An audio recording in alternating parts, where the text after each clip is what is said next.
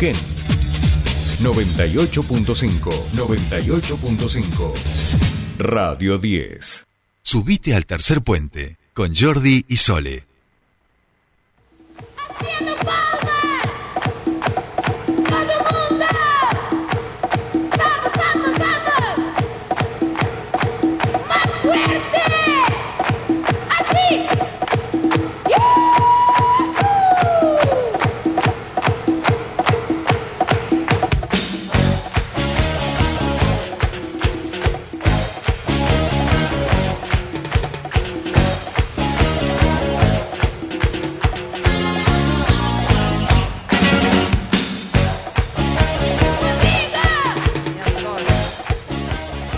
Bien, aquí estamos. Hoy vamos a cantar. Ahí va. Es la hora, Es la hora. es la hora de bailar. Vamos, Fernando Casulo. Súmese usted también, cómo no. Danzando sin parar. Ahí va. Para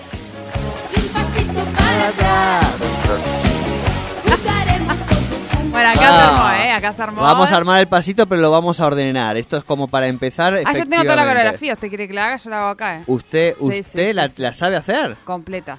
Fernando Casulo, ¿usted también se la sabía la coreo entera? ¿Cómo le va? Bienvenido a su espacio de academicismo popular. Muy buen día. Eh, la sabía, pero no la realizaba porque ya hemos hablado de que nunca tuve el arte del baile eh, en mis activos. Claro, claro, Ah. claro. Pero yo, eh, ojo, eh, no, no descarto que lo pueda incorporar todavía. Digo, el baile, yo tengo la hipótesis de que, de que el baile es como, es eh, generativista, como Chomsky con la gramática. Bueno, sí, pero cuando la limitación existe, la limitación existe. O sea, no, no, no. No sea eh, mala, autoconvencerse. pero no sea mala. No, no, no. Martín me dice, a mire ver- cómo bailo. Y, y mueve el, un- el, el hombro para un lado y el hombro para el otro. Eso no es un baile, eso es mover los hombros para un lado y para el así otro. baila Messi también y Antonella no, no le dice no, nada. está bien, no, no, nadie dice Claro. nada, pero eso no es bailar. Bueno, Fernando Casulo, yo eh, creo que usted y yo eh, todavía tenemos esperanza de, de acomodar un poco el ritmo en nuestro cuerpo porque el baile está dentro de nosotros, es como la pelota en el pie de Messi. Solo falta que alguien sea facilitador, claro, para que La eso active. suceda. Exacto. ¿Cómo andamos, Fer? ¿Todo bien? Bien, muy bien, con el mundo que sigue convulsionado. Escúchame, nosotros la verdad que el mundo, yo vuelvo a decir, el mundo es como que dice, esta semana, ¿qué voy a hacer en academicismo popular? ¿Viste? Claro, y nos va tirando toda la Mato gente. a la reina. Elecciones en Brasil, la pongo ahí bien pareja, que disputa total. O sea, venimos con una cosa tremenda, ¿no? Sí, sí, de hecho es muy gracioso, eh, y bueno, lo hablábamos también fuera del aire, yo tengo así como dos o tres así bien a- atemporales ahí en la parrilla, ¿viste? Para largar, y no, sobre todo hay uno que lo quiero Claro. hacer, y claro, nunca se puede, porque que vamos, es uno digamos, totalmente por fuera de contexto, y olvídate, ¿qué, qué le importa hacer un chiste ahora, no? Con, como digo, con Chomsky, y después estamos siempre al borde de la catástrofe, y o la resurrección, y o la nueva catástrofe, como bueno, eh, sucede en Brasil. Lo que sí también es verdad que nos ha dado, este es un año, sobre todo venimos de un ciclo muy alto de buenas intros, ¿no? Tenemos intros así como escuchaba Sí, sí, sí, sí, sí, Muy grosas. Y todavía no arrancó el mundial, que obviamente, digo, estamos hablando de la guerra por otros medios, dirían eh, este, algunos autores, como en el academicismo popular va a ser tema excluyente. Lo venimos, eso sí, a adelantar. Sepan que nos vamos a vestir de traje mundial, ¿no? Sí, ahí tenemos Tata Italiana, tenemos cositas para meter. La Tal de cual. 86. Tal cual, tal cual. Bien, escuchábamos a Yuya, eh, voz de nuestra infancia, decíamos, ¿no? Para el- quienes transitamos una edad más o menos pareja en torno a los 16, 17 años, el caso de Fernando, Sole, mío. Eh, y empezamos con esto, obviamente, porque tuvimos elecciones en Brasil. Bolsonaro, presidente este, de todos los brasileros y brasileras, fue a contienda electoral y eh, fiel al estilo de Mauricio Macri, se ha empeñado en ser el, el primer presidente en ir a renovar su mandato y estar muy cerca de perder. Menos de lo que decían las encuestas frente a un siempre candidato, salvo cuando lo metieron sopra ilegalmente, eh, Luis Ignacio Lula da Silva. Veía imágenes de la primera vez que fue candidato a presidente, imágenes en blanco y negro, saliendo ahí en la, en la metalúrgica. Un tipo que le ha pasado de todo hasta volver a casarse no hace mucho atrás y que quedó ahí rasguñando la posibilidad de, de ganar en primera vuelta. ¿Qué pasa? ¿Qué está pasando? ¿Y qué pasará en nuestro hermano país vecino? Eh, bueno, por, por definición, eh, lo que acaba de suceder es bastante menos raro de lo que parecía. Yo creo que la, esta vez, bueno, un poco por lo que viene pasando, ¿no? En los últimos sondeos y demás, eh, na- nadie confiaba mucho en las encuestas. Eh, esto que decías vos de lo, lo- lo que nunca pasó, bueno, en realidad, en primera vuelta solo ganó un presidente, que es Fernando Enrique Cardoso, en un contexto muy particular. Eh, después siempre hubo segunda vuelta. Es muy complejo porque pensemos que es la mayoría simple, o sea, el 50 más 1, eh, en un, eh, digamos, escenario electoral como el brasileño que ha sido históricamente fragmentado en tanto eh, es un Estado federal con realidades, digamos, locales todas muy locas. Disímiles, muy- sí, sí, sí. Ahora, sí, eso sin duda. Pero, sin embargo, lo que sí te muestra, y, y esto, bueno, es como lo primero que surge, no deja de ser obvio, pero hay que señalarlo, que es que, bueno, que hay una derecha que se está comiendo todo, uno lo ponía, una persona lo ponía así en Twitter y me parecía muy interesante esa idea, ¿no? Es como la nada de la historia sin fin, que es esta polarización impresionante, o sea, el 3% sacó el tercero, eh, digo, en, en un escenario como el Sí, sí. que ha sido siempre históricamente de muchas propuestas electorales, y la decadencia medio definitiva del, sé, el PNDB, que fue el histórico partido, digamos, nada, que siempre metió, que pudo meter ahí vicepresidente y demás, como Temer eh, de, de Dilma, también, ¿no? Caído en desgracia. Entonces, bueno, no es tan raro, eh, yo creo que al revés, eh, me parece, yo no dejo de, de, de- de momentos de considerar una rara avis la elección en Argentina del 2019, que de alguna manera la ganó quien pudo en ese momento moderarse e irse al centro, o, o un poco la reacción de Boric antes del balotaje también, ¿no? El primero que pudo haber vuelto un balotaje en Chile, como yéndose al centro en sus propuestas y moderando respecto de Katz, que lo mostraba como una especie de ultra. Eh, en otros lados, lo que Claro. a- a- digamos, Aquí ganó un moderado, pero, pero de una elección muy polarizada, ¿no? Porque digo, si pensamos en el 2019, frente de todos y, y cambiemos, se llevaron el 80 y tanto, casi 90% de los votos. Digo, por afuera quedó muy Igual. poquito, ¿no? muy poquito y sin posibilidad de traccionar demasiado, digamos, como esas propuestas, ¿no? la baña que quedó de alguna manera subsumido en Alberto Fernández, su, su no, esta idea del peronismo racional. Y, y, y esto, bueno, nada, en Brasil es evidente que, eh, que sucedió lo mismo, que claramente Lula, como vos, ya calza al hombro toda esa tradición, y esto también hace que no sea el mismo escenario que uno podría suponer, digamos, que se, se equivocaban las encuestas, y hubo incluso se equivocaron las encuestas tanto digamos no se equivocaron tanto en el voto a Lula sino más en el voto a eh, El, digamos el voto vergüenza, eh, eso que la gente no cuenta en las encuestas lo cual- lo- y que después termina votando, ¿no? Eh, y que pasa Sí. mucho con este concepto de la extrema derecha que hoy decíamos eso ocupa el 17% de los votos del electorado eh, en Europa ya, digamos, ¿no? En, en Italia eso, hoy es ¿no? gobierno. Yo creo que igual ese 17%, el 20% de extrema derecha siempre estuvo, pero estaba contenido en el partido grande de derecha y no estaba legitimado su discurso porque no había No redes había sociales, no había, digamos, ¿no? Esa cosa de, de correr el arco todo el tiempo. sí aparte bueno esto no como que España bueno España y en general eh, Europa tiene tradiciones de derecha más eh, consolidadas sobre todo luego de las posguerras y demás cosa que en América Latina siempre está, salvo bueno, en el caso por supuesto de Chile, ¿no? que tiene toda su especificidad y que la tuvo siempre, aparte pues desde el siglo XIX, la idea de que Chile es como una especie de isla ¿no? de bipartidista perfecta. Eh, después medio que en América Latina estas derechas sí, siempre fueron medio al borde, incluso Brasil nunca tuvo así una derecha, bueno, puedo decir, tan clara, y por eso el efecto Bolsonaro es un efecto que un poco se los lleva por puestos, se los lleva- o sea, es alguien que está como dispuesto completamente a todo, eh, que, bueno, esto, ¿no? Discute, ve comunistas, digamos, hasta, eh, digamos, socialdemocracias moderadas, y después, bueno, ve populismo por todos lados, qué sé yo, Sí, y después sí. dice, bueno, dos días antes de la- del balotaje te meto, yo te pago el IFE, o sea, nada. Claro, figura- claro, claro. Eh, somos neoliberales, pero tampoco pelotudos, digamos, ¿no? Es como un poco, o sea, que es un poco lo que hizo Macri también, Río Persaba en las elecciones de 2017 y en el final de su mandato, ¿no? Donde aparecieron no. todo- puso las retenciones de vuelta, los controles de cambio, todo un conjunto de medidas que vos decías, pero flaco, y decías, bueno, esto obviamente. Fernando, de acuerdo al, al conocimiento histórico eh, que tú tienes, que es mucho, muy vasto eh, y, y muy diverso cuando hablamos de, de- de la historia, ¿cómo puede impactar esto en la Copa del Mundo? O sea, que- No. ¿Por qué? ¿Por qué lo importante? ¿Qué, qué nos Bueno. importa de Brasil ahora? ¿Quién Claro. gane, quién lo presida o cómo se va a desarrollar? Porque es el equipo a batir en la Copa del Mundo, es quien mejor viene jugando. O sea, eh, nos interesa la vida de los brasileños. Digo, vamos mucho, vos te- vas a Brasil. ¿Mucho hace cuánto que no vas a Brasil? Desde que tengo 18 años. Ahora, ¿te gustaría ganarle a. Brasil la final del Mundial? Pues claro. ¿Qué es lo importante? ¿Cómo impacta esto en el Mundial? No. Este, no, digo, eh, ¿cómo, ¿cómo...?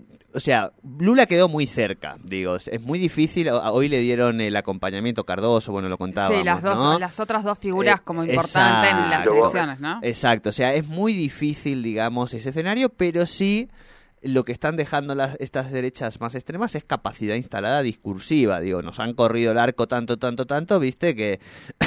Eso y miraba, miraba un análisis que está en Emergentes del Medio que eh, planteaba, mostraba un mapa donde cómo había sido la configuración de los votos y aquellos que habían sido dirigidos a Bolsonaro. No, y marcaba en la mitad del mapa donde mayor, eh, donde se produce eh, la mayor deforestación de, de Brasil, era donde más cantidad de votos hacia Bolsonaro se habían, se había realizado. Eh, y tenía que ver, bueno, además de la deforestación, obviamente, de toda una política ambiental que está decidida sí. en esa zona, eh, toda una cuestión de, de tierras y de negocio inmobiliario que también está en esa zona, bueno, y, y- y- y muchísimos más otros aspectos, ¿no? Esto es como a grandes rasgos lo que estoy diciendo, pero bueno, está bueno también ese, ese análisis que se hace ahí de, de- Claro. de la elección. Digamos, eh, lo que sí, ayer escuché una charla que recomiendo a todos que busquen de Álvaro García Linera, este el vicepresidente boliviano en, la, en los gobiernos de, de Evo Morales y que planteaba justamente este momento como segunda ola de gobiernos progresistas, populares, que tienen una diferencia sustancial con la primera ola que serían los gobiernos del 2000, 2002, 2003, 2005. Y es que esos gobiernos surgen a partir de los procesos sociales, de abajo hacia arriba, digo, donde había levantamientos de la sociedad, 19 y 20 de diciembre aquí en la Argentina, para poner, digamos, no un paradigma, que se vayan todos, y de esa emergencia aparece un gobierno que claramente tiene que venir con una agenda más progresista y donde la agenda de la derecha, eh, de los medios de comunicación y demás, también queda mucho más a la defensiva. Dice Álvaro Linera que este momento no es un momento que se esté produciendo eso en la sociedad, sino que el, el proceso es más de arriba hacia abajo y que son más gobiernos que tienen que construir de a poquito esa, esa dinámica, digamos.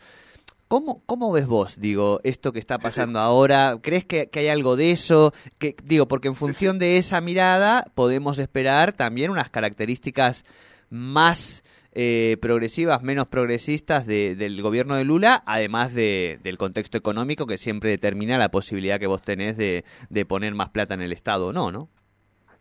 Sí, yo escuché la misma charla. Y él lo que dice, bueno, que traducido ah, más coloquialmente, que están medio hechos para agu- aguantar los trapos, ¿no? Y que en todo caso no haya una explosión de una agenda de la derecha. Para mí eso también tiene que ver con otra cosa fundamental, que es muy evidente que pasó en Brasil, eh, y que en todo caso está pasando y hay que ver cuando Lula Lula llega habiendo cerrado, digamos, con sectores más moderados, o sea, llega con una alianza más amplia de, de, de un esquema que Lula siempre hace, siempre supo hacer alianzas, ¿no? Ir hacia el voto Ujú. evangélico, es una figura muy pragmática en ese sentido. Bueno, ya le todo un discurso, ¿eh?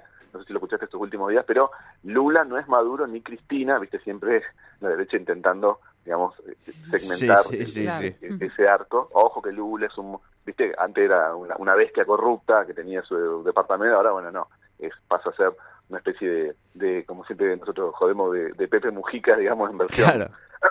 verde-amarelo. Eh, pero bueno, digo, también ahí confluyen algo que, que en, en el caso del Frente Plató fue muy evidente, que es una agenda del siglo XX con una agenda del siglo XXI, que en ese sentido es interesante porque Bolsonaro se hizo bastante cargo de la agenda del siglo XXI dando la vuelta, que eso, bueno, un poco lo que hizo también Trump, ¿no? Que es una agenda, bueno, esto que decía Sole, ¿no? Ambiental, de inclusión y demás, versus la agenda, digamos, que tiene que ver con el pleno empleo, ¿no? La cuestión de disfrutar de los bienes sociales, bueno, nada, lo que significaría el Estado de facto de segunda mitad del siglo XX, y ahí hay un punto en que estos gobiernos, bueno, están medio entrampados en un, como en una especie de, de acertijo, ¿no? O sea, es un electorado que les está reclamando una cosa que va para allá, pero no están logrando, digamos, cerrar lo que está más acá, le hace Claro, un, un, ele- un electorado que ve vulneradas sus condiciones materiales mientras en su discurso pide eh, que no se paguen impuestos, digamos, ¿no? Entonces vos decís, bueno, pero Claro, digo, hay algo muy total. esquizofrénico y muy difícil de, de que estas democracias efectivamente dejen a, la- a- determinados sectores sociales un poquito más tranquilos, ¿no? Más, más conformes.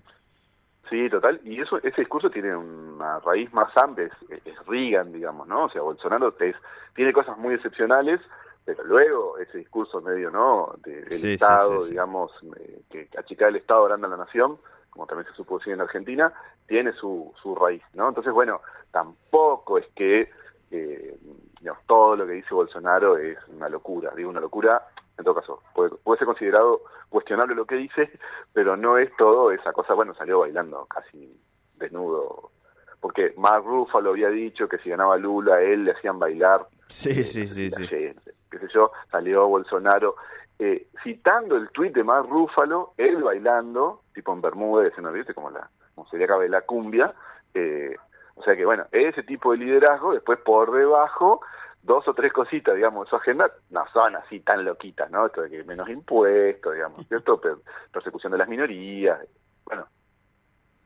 Tal cual, fin de tal la cual. regulación ambiental, eso tiene su, su- su- sus tres décadas, digamos, ¿no? Activadas. Tal cual, tal cual. Este, bien, ¿eh? bueno, eh, al- sabremos a final de este mes eh, qué es lo que acontece en Brasil. Por supuesto, nosotros invitamos a que los brasileros y los brasileras dejen de acompañar a Bolsonaro en su, en su coartada, en su carrera, digamos, ¿no? El, el Indiana Jones de las bananas, lo podríamos llamar, no sé, podemos... No, escuchá, escuchá. A ver. Eh, para cerrar, no decimos Bolsonaro, decimos persona con capacidades racistas diferentes. Me encantó. Esa es Me muy encantó, buena, para el- cerrar me encantó. Bien, vamos a hacer un anuncio importante. Fernando Casulo, eh, te vamos a comprometer porque estas cosas las hablamos fuera de aire, pero para que, que sucedan de verdad hay que construir el compromiso frente a la audiencia, que en particular la tuya es mucha de este espacio. Eh, estamos adquiriendo el compromiso, Fernando Casulo, de que la semana que viene vas a estar aquí de cuerpo presente en el piso de la radio. ¿Estamos de acuerdo? Sí, sí, sí, firmamos. Vamos, pero además Fernando Casulo lo va a hacer acompañado de una de sus, en este caso ustedes saben que tiene muchos hermanos y hermanas famosos, una que es politóloga, la otra que es médica y baila con los pibes ahí en, y se viralizan los videos, qué sé yo. Bueno, nosotros no vamos a ir a lo fácil. Nosotros le vamos a pedir a Fernando Casulo que venga acompañado de su hermano, pero el que vive en Andorra. Ajá. O sea, el que por ahí para una parte de la audiencia puede ser menos conocido, pero que nosotros enseguida vamos a, a ponerlo. Eso lo podemos confirmar. Vienen dos casulos al piso de la radio. Sí, no sé si entrará, servirá el estudio para tanta, digamos, no quiero decir tanto ego, pero algo así, pero sí, voy con mi hermano. Prometo ir con mi hermano que está de gira eh, este mes. Tome. Su- Perfecto, perfecto. Confirmada. Semana que viene, Academicismo Popular. En vivo con dos casulos por el precio de uno. Y decirle a tu hermano sí que se prepare para cantar. Eso sí, algo, el cierre de esta columna va a ser canto, ¿no? claro, algo ahí medio, medio españolísimo. Me encanta, me encanta. Bueno. Fernando, eh, pasalo lindo, disfruta el feriado porque sabemos que se viene una etapa muy brava para los docentes, este que es el final del año y todo esto que, que es muy intenso, muy difícil, donde uno se pone como este, en, en ese lugar de poder de te suspendo, te apruebo, eh, te cuarto tu carrera, digamos, profesional, te, te invito a que cambies de carrera. Bueno, es un momento muy difícil, así que aprovecha el fin de semana largo, ¿sí? Sí, sí, sí, tal cual, igual para ustedes. Igualmente, Fer, que tengas buen fin de semana. Fernando Casulo con el Academicismo Popular aquí en Tercer Puente. Me quedé pensando Sí. en Bolsonaro con capacidades eh, Racistas racistas, diferentes. diferentes. También pensé, por ejemplo, puede ver, ser eh, Bolsonaro con eh, mm, capacidad de caramelera diferentes, por ejemplo. Sí, sí, sí, sí. Eh, Yo, bueno, a mí el de Bolsonaro, como para empezar a hablar de él, me parece como un piso válido, digamos, ¿no?